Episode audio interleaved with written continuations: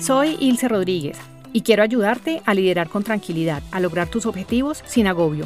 Soy coach de nuevos líderes, directora de Puentes al Liderazgo y creadora del método FIAR que aplico tanto a nivel individual como en programas formativos. En este podcast comparto aprendizajes para que sientas que no estás solo y que puedes crecer y sobre todo brillar como líder. Visita ilserodríguez.com para conocer de qué maneras puedo ayudarte. Por ahora, ponte cómodo y disfruta la jornada. Comenzamos. Te doy la bienvenida a este nuevo episodio en el que voy a empezar a trabajar con un formato nuevo. Estamos empezando una segunda temporada del podcast Puentes al Liderazgo con Ilse Rodríguez y quiero empezar a tener unos formatos que sean mucho más de conversación. Ya lo vimos en la en el episodio número 101, donde hice una entrevista con un invitado que la verdad nos aportó muchísimo valor y el formato que quiero probar el día de hoy, que quiero empezar hoy con ustedes, es el de responder preguntas. Hoy voy a arrancar con dos reflexiones importantes de preguntas muy valiosas que he recibido recientemente a través de mi comunidad, a través del grupo privado de WhatsApp de líderes que quieren impulsar su liderazgo, con el cual hay una interacción que vamos a empezar a eh, materializar de una manera distinta con este tipo de formato que estamos empezando el día de hoy. Quiero hoy dar respuesta en particular a dos preguntas que me han dejado a través del hipervínculo y del link donde mm, me preguntan lo que quieran. Creo importante también mencionar que para estas respuestas algunas personas me han autorizado para responder y usar su nombre para que ellos identifiquen que les estoy contestando a ellos. Y hay otras personas que me han, me han pedido que lo haga de manera anónima y que ellos van a identificar que la respuesta es para ellos. Entonces, dicho esto, comienzo con una pregunta que envió Diana Quintero y que dice, ¿cómo hacerme notar sin pasar por encima de los jefes? es una, realmente es una situación en la que cualquier persona se puede ver eh, desafiada porque claramente eh, pues la figura de autoridad es algo con lo que nos relacionamos de acuerdo con creencias que tenemos al respecto. Y empiezo por hacer una reflexión en torno a algunas palabras que hay en esta pregunta y es hacerme notar, es, es como una frase que me llama la atención, una expresión que me llama la atención y también me llama la atención el sin pasar por encima de los jefes. Te lo dejo como reflexión, aunque te voy a dar mis impresiones al final de la respuesta también. Ideas prácticas y que te ponen eh, en una posibilidad de que seas mucho más visible sin que necesariamente tomes el protagonismo son las siguientes. La primera es que seas organizado ser organizado es algo que puede marcar una diferencia en la percepción que otras personas tienen de ti, porque la mayoría de la gente no lo es. Entonces podemos hacer o sacar beneficio, si lo podemos llamar así, de ciertas tendencias que la mayoría de las personas tienen, como el no ser organizado, para desde ser distintos poder destacarse. Entonces, ¿en qué puedes ser organizada y organizado para destacarte? Planea, por ejemplo, planea tu día, planea tus actividades, planea eh, tu, la forma como te organizas para la ejecución de tus tareas. Muchas personas, insisto, no lo hacen y van un poco a tumbos y tratando de como llenar las, las, eh, las horas del día haciendo un montón de cosas, pero realmente no tienen una organización eh, de, las mismas. ¿Qué puedes hacer? Mm, usar listas usar listas digitales o también análogas, la que mejor esté bien para ti. Si esas listas, por ejemplo, las estás utilizando, las estás haciendo en plataformas que son digitales y se le compartes esas listas de trabajo a tu jefe, por ejemplo, o a otras personas y los invitas a que se hagan parte de esa manera de trabajar de manera colaborativa donde van llevando el orden de las tareas y las asignaciones al compartirlos a, para, para ellos incluso puede ser una novedad, algo que puede decir, wow, mira, esta persona está utilizando una técnica que de pronto yo no había considerado nunca y me está compartiendo eso. Entonces así destacarás. Y otro detalle también que tiene que ver con organización, me refiero al de la presentación personal.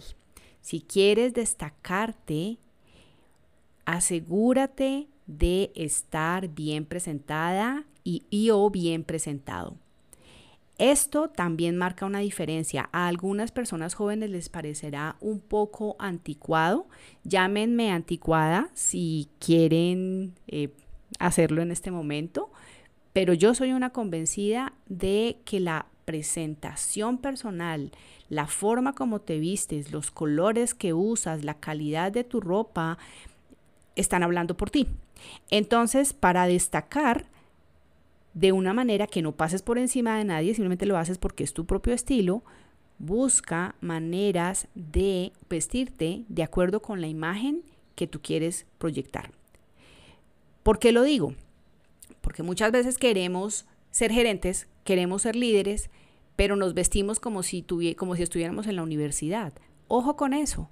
Yo sé que hoy en día las políticas de mm, Jean Day y de ser mucho más eh, flexibles en términos de la forma como nos vestimos en las oficinas, pues es algo que es válido y me parece a mí muy, muy chévere y realmente me parece interesante, pero lo que pasa es que también algunas personas se van para el otro lado y, me, cuando, y, con esto me refiero a que se van demasiado informales. O sea, el pantalón absolutamente roto, la chancla eh, brillante, la blusita A, B o C, la camiseta que ya pues está totalmente mm, la tela dañada y el estampado ni se le ve.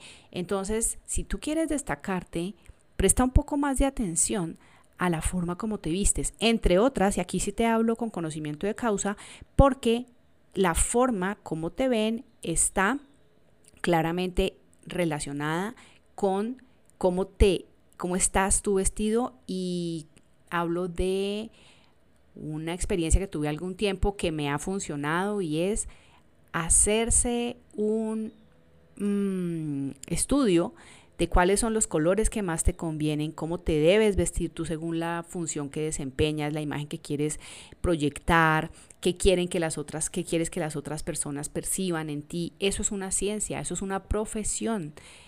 Y lo digo con, con conocimiento porque alguna vez contraté a una persona, una asesora de imagen personal, y me sorprendió toda la información y todo el sustento que hay detrás de eso. Entonces, si quieres destacarte, mm, sé organizado contigo mismo y contigo misma.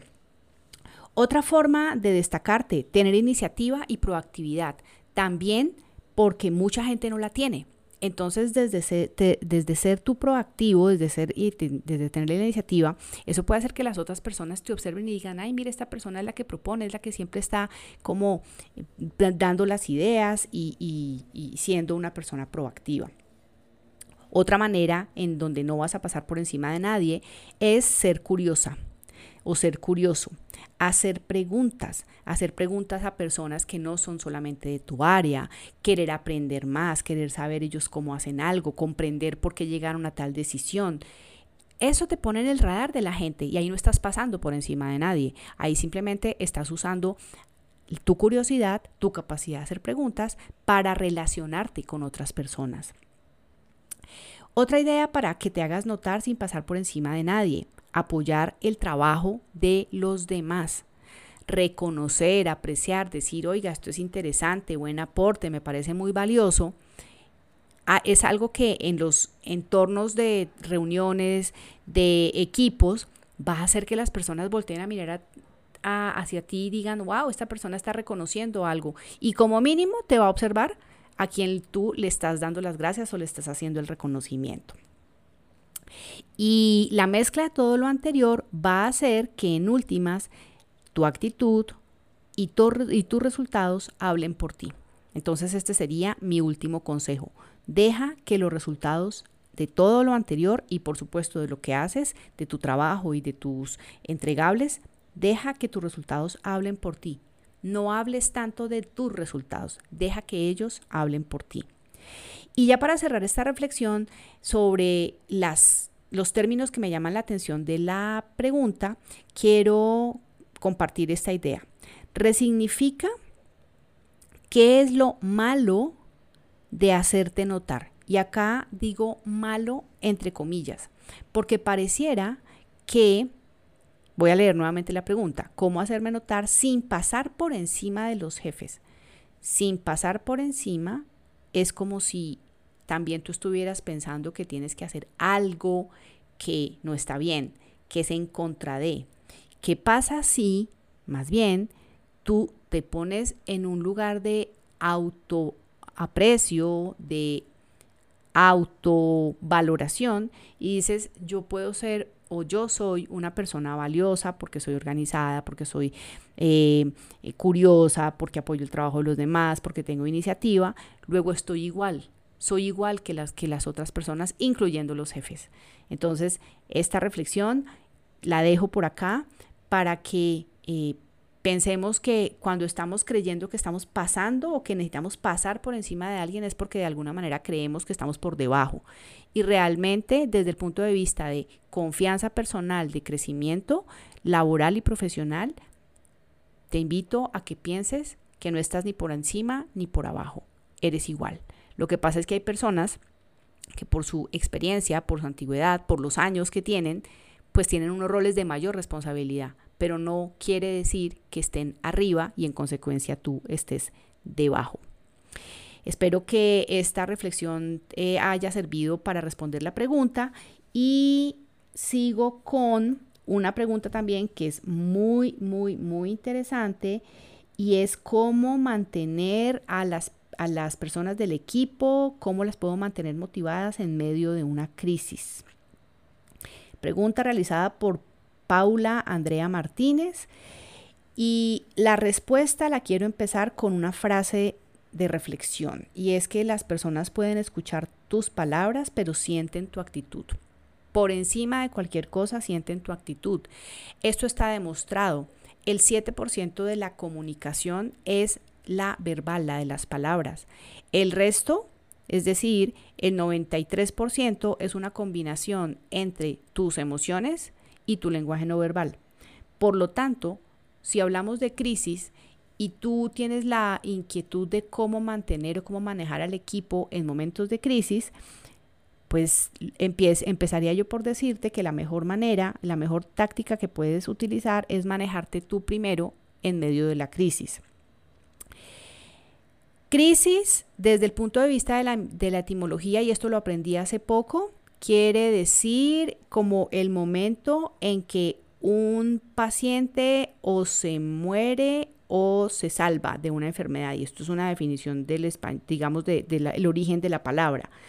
Entonces, aunque no estamos hablando específicamente aquí en temas de temas de salud, lo que quiero contextualizar de la palabra crisis y que me parece importante acá es que toda crisis es una posibilidad de tomar una decisión, de tomar un camino o vamos a hacer esto o vamos a hacer esto otro. Entonces, em, empecemos por resignificar esa, ese término. Las crisis como tal no son malas, son simplemente momentos en los que podemos tener la posibilidad de tomar decisiones.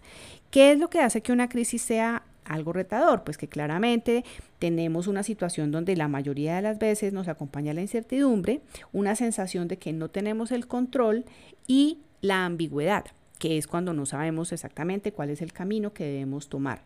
Eso demanda claramente lo mejor de cada uno de nosotros. Y si tú eres el líder o la líder de ese equipo en una situación de crisis, mi invitación es que empieces primero por ti. En la forma como tú mismo o tú misma te estás manejando o te estás parando frente a lo que llamas crisis.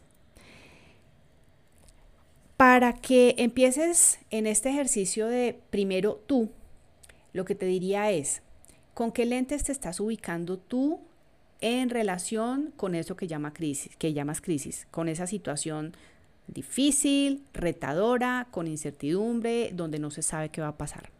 ¿Con qué lentes te estás ubicando allí? Porque lo puedes hacer o desde la carencia, desde el miedo, desde lo que voy a perder o desde lo que vamos a perder o desde algo que nos va a afectar negativamente. Ese es un lente con el cual uno puede ver las situaciones. Es un lente que como ya lo dije, tiene una, un altísimo componente de miedo. Pero también te puedes poner otros lentes, que son aquellos con los que puedes hacerte preguntas del ¿para qué está ocurriendo esto? ¿Cómo puedo yo aportar? ¿Y para qué estoy yo acá como líder? Y ojo que acá la pregunta no es por qué nos está pasando esto, porque cuando nos preguntamos desde el por qué, típicamente solemos caer en juicios, calificaciones, justificaciones y armamos una película que realmente no nos va a permitir manejar de mejor manera esta situación. Entonces, recuerda, la pregunta sería el para qué. ¿Para qué está ocurriendo esto y para qué estoy yo acá como líder? ¿Cómo puedo aportar? Estoy acá para mantener la calma, estoy acá para ampliar la perspectiva, estoy acá para eh, enseñarle a las otras personas algo. Entonces, fíjate que si hay muchas posibilidades que se abren cuando tú como líder, ante una crisis, te preguntas el para qué estoy yo acá. Segundo, agradece. Agradece porque finalmente las crisis son oportunidades. Incluso son oportunidades de replantear, de mirar distinto, de aprender. Entonces, agradece que esa situación se, se está dando y mira cómo puedes recoger información con calma dentro de las posibilidades y analizar para ver qué se puede hacer distinto. Y por último, en lo que tiene que ver con empieza tú, lo que te diría es que trates de llevarte a ti misma de manera intencional a un estado de calma. ¿Por qué? Porque muchas veces en las crisis debemos tomar decisiones. Y cuando tomamos las decisiones en caliente, cuando las tomamos desde la angustia y la ansiedad, estamos aumentando la probabilidad de que la decisión no sea la mejor. Entonces mi recomendación es que te lleves con diferentes técnicas como la respiración, como salir a caminar y, o por lo menos asomarte a un balcón o a una ventana a respirar y a mirar el cielo y a oxigenar tu cerebro. Esto parece un poco retórico, pero realmente funciona. Cuando tú respiras conscientemente y lo haces con una velocidad distinta a la típica, lo que haces es que estás oxigenando tu cuerpo, le estás permitiendo a tu cuerpo que se expanda un poco y ahí pueden llegar momentos en donde eh, puedes pensar mucho mejor. Entonces, llévate a la calma, utiliza técnicas de respiración. Si estás en tu casa, por ejemplo, y tienes una mascota, las mascotas son maravillosas para invitarnos a la calma, simplemente estar ahí, eh, tomarte una bebida que te relaje, es algo que te puede servir para que tú te calmes y en esa medida puedas tomar mejores decisiones. Una vez atendidos estos tres aspectos, mi recomendación sería que trates tú de llevar también calma al equipo y que los invites a la calma. Porque claro, si todos entran en caos, va a ser peor. Mientras que si tú invitas al equipo a la calma y los y les propones que más bien aporten para que puedan eh, generar ideas, caminos y posibilidades, pues la mirada va a cambiar, la mirada de la situación va a cambiar. Eh, otro, otro ejercicio que puedes hacer con el equipo es plantear preguntas que respondan de manera rápida, de manera sin darle tampoco muchas vueltas a los temas. Preguntas como ¿qué no pueden controlar? en qué no pueden incidir y en qué sí. Y en torno a, esas respuestas de en qué sí pueden incidir, entonces establezcan, generen ideas para dar pasos y empezar a actuar. Esto con tu equipo va a ser casi que imposible de lograr si tú no estás calmado primero. Por eso mi reflexión y la respuesta estaba en torno a al comienzo de, la, de, este, de esta segunda sección de, de pregunta, estaba en torno a el hecho de que todo empieza por ti. El liderazgo no es solamente frente al equipo, es algo en lo que yo insisto continuamente. El liderazgo empieza por ti. ¿En qué tipo de miembro de equipo eres tú cuando eres el líder? Por lo tanto, la recomendación, insisto, es que la crisis primero la gestiones tú y para esto no necesitas tomarte ni un mes, ni una semana, ni 15 días, ni, ni unas, eh, es decir, ni mucho tiempo. Lo puedes hacer en un momento donde estés tú en calma, respondiendo estas preguntas. Recuerda que son con qué lentes estoy viendo esta situación, desde la carencia al miedo a perder o desde el para qué estoy yo acá y cómo puedo aportar, agradeciendo la situación y viéndola como una, como una oportunidad y llevándote a la calma para tomar decisiones. Esas son mis reflexiones en torno a estas dos preguntas que me han planteado y espero que este nuevo formato te haya gustado. Te animo a unirte a mi grupo privado de WhatsApp, pues allí es en donde a través de un link que está dentro del grupo, conversamos no solamente de estos temas, sino que está disponible la posibilidad de que me envíes las preguntas. Deseo seguir siendo de utilidad en este camino de tender puentes hacia el liderazgo. Espero que este formato te guste, déjamelo saber y te espero en el siguiente episodio.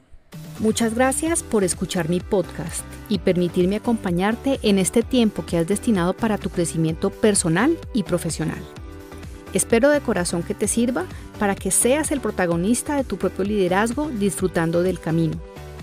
Te invito a conocer y a usar el liderómetro un test para identificar en qué aspectos poner el foco a fin de potenciar tu liderazgo. Lo encuentras en ilcerodríguez.com slash liderómetro. Te espero en el siguiente episodio. Hasta pronto.